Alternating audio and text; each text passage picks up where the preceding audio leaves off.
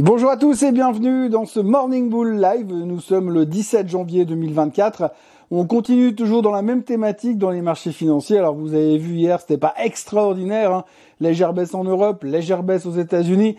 Rien de fabuleux. Faut noter encore une fois que Nvidia est au plus haut de tous les temps. Oui, parce que Nvidia est indestructible et Nvidia va aller encore, encore, encore et encore plus haut. Et euh, l'un dans l'autre, eh bien, ce qu'il faut quand même retenir, parce que la grosse nouvelle du jour, c'est qu'encore une fois, on a eu droit à un banquier central qui a remis un petit peu en perspective cette histoire de certitude de baisse des taux, ce qui ne plaît pas forcément au marché, bien que pour le moment, le marché ne baisse pas.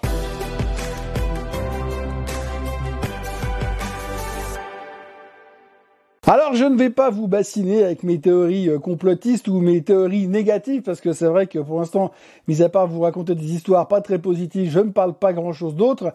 Euh, je vais quand même revenir deux minutes euh, sur ce qui s'est passé avec Monsieur Christopher Waller hier aux États-Unis et ensuite je ne parlerai que de marché sans prendre forcément d'opinion puisque de toute façon pour l'instant il semble clair pour tout le monde et un peu partout que les marchés ne baisseront pas tant qu'on n'aura pas un vrai signal Maintenant, reste à savoir ce que sera le vrai signal. Donc, Monsieur Christophe Waller a parlé, un des membres de la Fed encore une fois. Alors lui, il n'a pas dit qu'il pensait qu'il n'y aurait pas de baisse des taux en 2024. Il n'a pas dit qu'il y aurait que deux baisses des taux en 2024. Il a dit qu'il fallait prendre le sujet de manière extrêmement prudente et progressive et qu'il fallait pas non plus se précipiter. Donc en gros, si on part du principe que, comme je vous le disais hier, il faut qu'on commence à baisser les taux en mars à chaque meeting de la Fed, qu'on les baisse pour arriver à 7 baisses d'ici la fin de l'année, a priori, c'est quelque chose qu'il faudra quand même pas imaginer que ça puisse se produire, surtout au compte tenu des chiffres qui sont sortis récemment au niveau du euh, de l'inflation. Néanmoins, euh, il y a toujours de l'espoir. Donc pour l'instant, tant qu'il y a de l'espoir, ça ne veut pas baisser. Mais c'est vrai que pour l'instant, ça fait un banquier central de plus qui est plutôt dubitatif par rapport à l'urgence de baisser les taux massivement. Donc ça, c'est quelque chose qui reste un peu comme une épée de Damoclès au-dessus de nos têtes euh, par rapport à ce qui pourrait se passer, sachant qu'il y a Madame Lagarde qui va parler tout à l'heure, on sait jamais, elle pourrait rebondir sur ce qu'a dit Monsieur Holtzman hier et puis nous sortir aussi d'un truc du même genre. Mais bon, ça c'est notre histoire. On verra ça plus tard. La deuxième chose qui est sortie au niveau macro, c'est euh, les chiffres de New York Empire State Manufacturing Index. D'habitude, on s'en fout quand même cordialement de cet indice, mais ce qu'il faut quand même retenir, c'est que hier, il était très faible. Et comme il était très faible, eh bien, ça veut dire que l'économie ralentit. Et si l'économie ralentit, bah, ça veut dire quelque part, on peut quand même se rassurer en disant, c'est bien, l'économie ralentit, l'emploi va ralentir, donc la Fed, ils n'auront pas d'autre choix que de baisser les taux. Donc c'est un peu contradictoire par rapport à ce qu'a dit Monsieur Waller, mais je suis pas sûr que les chiffres soient sortis avant ou après son discours, ça c'est pas très important. Mais en tous les cas, ça nous a un petit peu soulagé ces mauvais chiffres qui nous disent quand même que oui, on voit quand même que l'effet hausse des taux a suffit à ralentir cette économie. On commence à voir des effets très concrets. D'ailleurs, chez Google, ils ont licencié un une pété de monde euh, au niveau service publicité parce que bah voilà, faut diminuer les coûts. Donc ça aussi, l'emploi qui devrait faiblir à terme, c'est encore une chose qui pousse dans cette direction de voir les taux baisser. Donc toute cette histoire de voir les taux baisser à cause de l'économie qui ralentit et de l'emploi qui pourrait potentiellement ralentir, nous a soulagé par rapport au fait de Monsieur Waller qui lui nous a dit que bah, il n'y avait pas urgence de baisser les taux. Donc on est toujours en train de faire euh, la balance entre les deux, et puis en faisant la balance entre les deux, bah, pour l'instant on, choisit le côté euh, optimiste de la force, et donc les marchés ne baissent pas.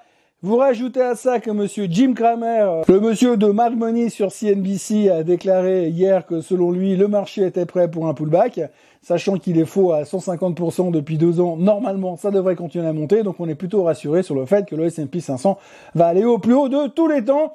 Ça, c'était ce qu'il fallait retenir au niveau macro hier. Au niveau micro, par contre, il s'est passé plein de choses.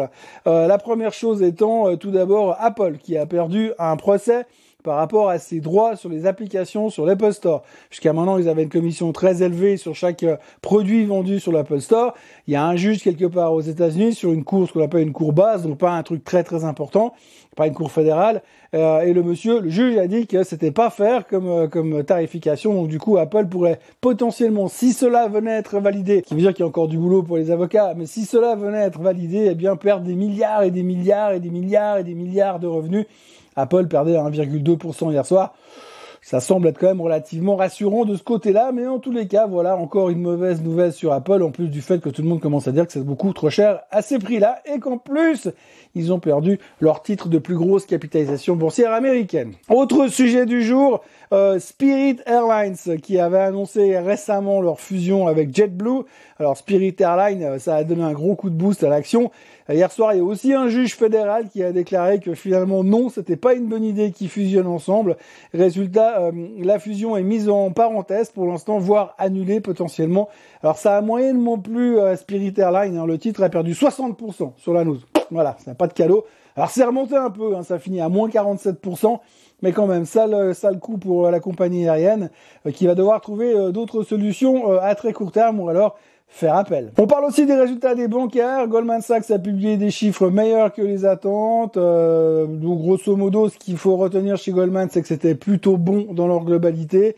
Le management s'estime plutôt content après une année difficile. C'est vrai qu'ils ont vécu pas mal de restructurations et pas mal de licenciements. Ils l'ont précisé dans leur communiqué de presse. C'est vrai que ça a dû être quand même un peu plus difficile pour les gens qui sont fait foutre dehors. Mais enfin, bref. En tout cas, l'année a été difficile pour Goldman Sachs et ils s'en sortent plutôt pas mal. D'ailleurs, on a bien vu la réaction immédiate du marché puisque dans la foulée, euh, le titre a pris quand même 0,7%. Bon, il faut dire que globalement, personne comprend un bilan d'une banque. Même eux ne comprennent pas les bilans de la concurrence. Alors, de toute façon, c'est toujours très difficile à interpréter et à comprendre les résultats d'une banque. Ça, c'est un truc que j'ai appris il y a longtemps. Les résultats d'une bancaire, ça reste toujours assez ésotérique et toujours un petit peu euh, assez proche du concept du pile ou face. D'ailleurs, Morgan Stanley a publié également ses résultats hier soir avec des, chiffres également nettement meilleurs que les attentes, surtout drivés par le fixed income.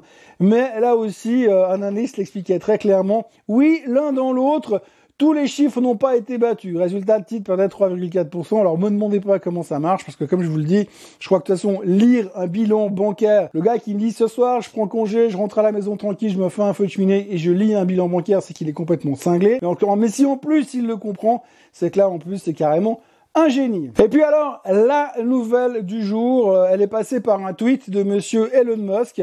Euh, Elon Musk qui a exprimé son mécontentement de ne détenir que 13% euh, euh, de Tesla.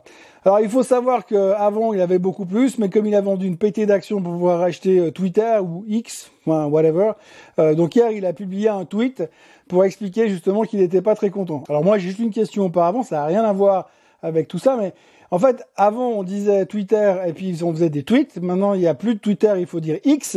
Mais ça s'appelle comment alors le truc, l'écriture, le tweet? On dit plus on dit toujours tweet ou on dit X, X Bah, je sais pas ce qu'on dit. Bref, peu importe. Hier, il a publié un tweet pour dire qu'il n'était pas content. Alors, il n'était pas content parce qu'il n'avait pas assez de participation dans Tesla. Il aimerait 25% de participation pour pouvoir vraiment profiter de son travail. C'est-à-dire qu'aujourd'hui, il veut être très influent et ne pas non plus être trop influent. Donc, il aimerait 25% parce qu'il estime et il explique très clairement qu'aujourd'hui, Tesla n'est pas une boîte qui vend des voitures électriques, mais Tesla est une boîte qui vend Allez, il parle d'une start-up, c'est 12 start-up à la fois et qui peut euh, développer bien évidemment de l'AI, de la robotique, etc., etc. Et donc tout ça, il estime que les gens n'ont pas pris la mesure de tout ça et qu'il n'est pas content de ça et donc il va falloir trouver une solution. Il prend en base de comparaison le delta entre le prix de Tesla et le prix de GM. Forcément, si on se base là-dessus, ça fait une sacrée différence. Donc du coup, il râle et il est pas content. Il propose pas de solution. Hein, il dit pas je vais acheter des actions pour pouvoir augmenter mon euh, ma position à 25%. Euh, il laisse entendre qu'il y a des gros actionnaires qui ont plus ou moins la même position que lui, qui ne foutent pas grand chose dans la structure de la boîte et qui peuvent venir bosser quand ils veulent. Donc on a un peu l'impression que le gars il dit si jamais vous voulez faire un don, hein, n'hésitez pas à donner 1% de capital par-ci par-là, comme ça je devrais rapidement monter à 13%. Et si vous ne faites pas ces dons là, eh bien je me tire. Donc en fait il a quand même laissé entendre que s'il n'obtenait pas ce qu'il voulait eh bien potentiellement tout le reste, en plus de Tesla, il le sortirait pour aller faire autre chose ailleurs. On reste à voir comment il le fera avec seulement 13% dans le capital, c'est une autre discussion, mais en tous les cas, pour l'instant, euh, il menace, entre guillemets, d'aller faire sa cuisine euh, intelligence artificielle et robotique ailleurs. Et la grande question d'hier était de savoir quelle serait l'influence de ce tweet sur le titre Tesla. Alors, zéro. Le titre n'a pas bougé hier. Et c'est vrai que tout le monde est en train de se regarder en se disant, ouais, effectivement, Tesla, on sait tous que c'est très cher en termes de valorisation, mais on parie sur le fait que tout le reste du secteur voiture électrique va exploser ces prochaines années. C'est ce qui justifie un prix très élevé aujourd'hui. Mais si vous lui enlevez ça, forcément, euh, ça va être moins drôle. Ça, c'est la première crainte. Et de l'autre côté, eh bien, on se dit, oui, mais alors, si il veut monter à 25%, il faudra bien qu'à un moment donné, quelqu'un achète ses actions. Euh, donc, euh, comment est-ce que ça va se passer? Est-ce qu'il va les acheter? Est-ce qu'il va emprunter de l'argent à Twitter ou à X, pardon, pour aller acheter ses actions? Donc, ça pourrait être positif, tout comme ça pourrait être négatif. Mais visiblement, la réponse, on l'a pas pour l'instant. Résultat, Tesla n'a rien fait, mais il faut quand même retenir que Elon Musk est en train de ruer dans, la, dans les bancards parce qu'il veut faire son caprice pour avoir ses 25% de Tesla Et on peut le comprendre, c'est quand même grâce à lui que Tesla est Tesla. Aujourd'hui, euh, nous allons parler euh, bien évidemment euh, de retail, puisqu'aujourd'hui il y a les ventes de détail aux États-Unis. Alors si on regarde les rapports pré-publication, l'un dans l'autre, le consommateur américain semble bien se porter, il dépense allègrement, il se fout pas mal du fait que sa carte de crédit lui coûte 20% d'intérêt, ça c'est un autre problème. Donc il y a plutôt des commentaires positifs par rapport à ces chiffres-là. Mais attention, si les ventes de détail sont trop fortes, hein, ça veut dire quoi? Ça veut dire qu'il y a des risques d'inflation. Et s'il y a des risques d'inflation, eh ben forcément, on reparlera de l'histoire des taux. Mais on va pas revenir sur la macro pour l'instant. On notera encore que si on regarde ce graphique ici, vous voyez que les coûts de transport ne cessent d'augmenter à 120% depuis ces dernières semaines à cause de ce qui se passe dans la mer Rouge c'est pas forcément une bonne nouvelle. À titre de comparaison, euh, lors de la pandémie, les coûts avaient brutalement augmenté de 168%. On a encore un peu de chemin à faire, mais néanmoins c'est violent et ça peut faire un tout petit peu peur. J'en ai déjà parlé.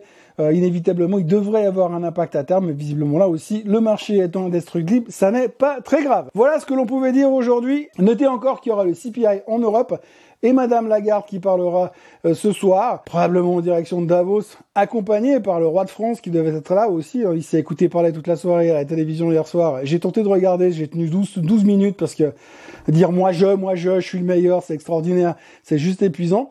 Bref, tout ça pour dire que la journée devrait être calme. Pour l'instant, les futurs sont légèrement en baisse. Les marchés ne devraient plus jamais baisser. C'est une quasi-certitude. Donc on se retrouve demain matin pour parler de la hausse des marchés euh, comme d'habitude.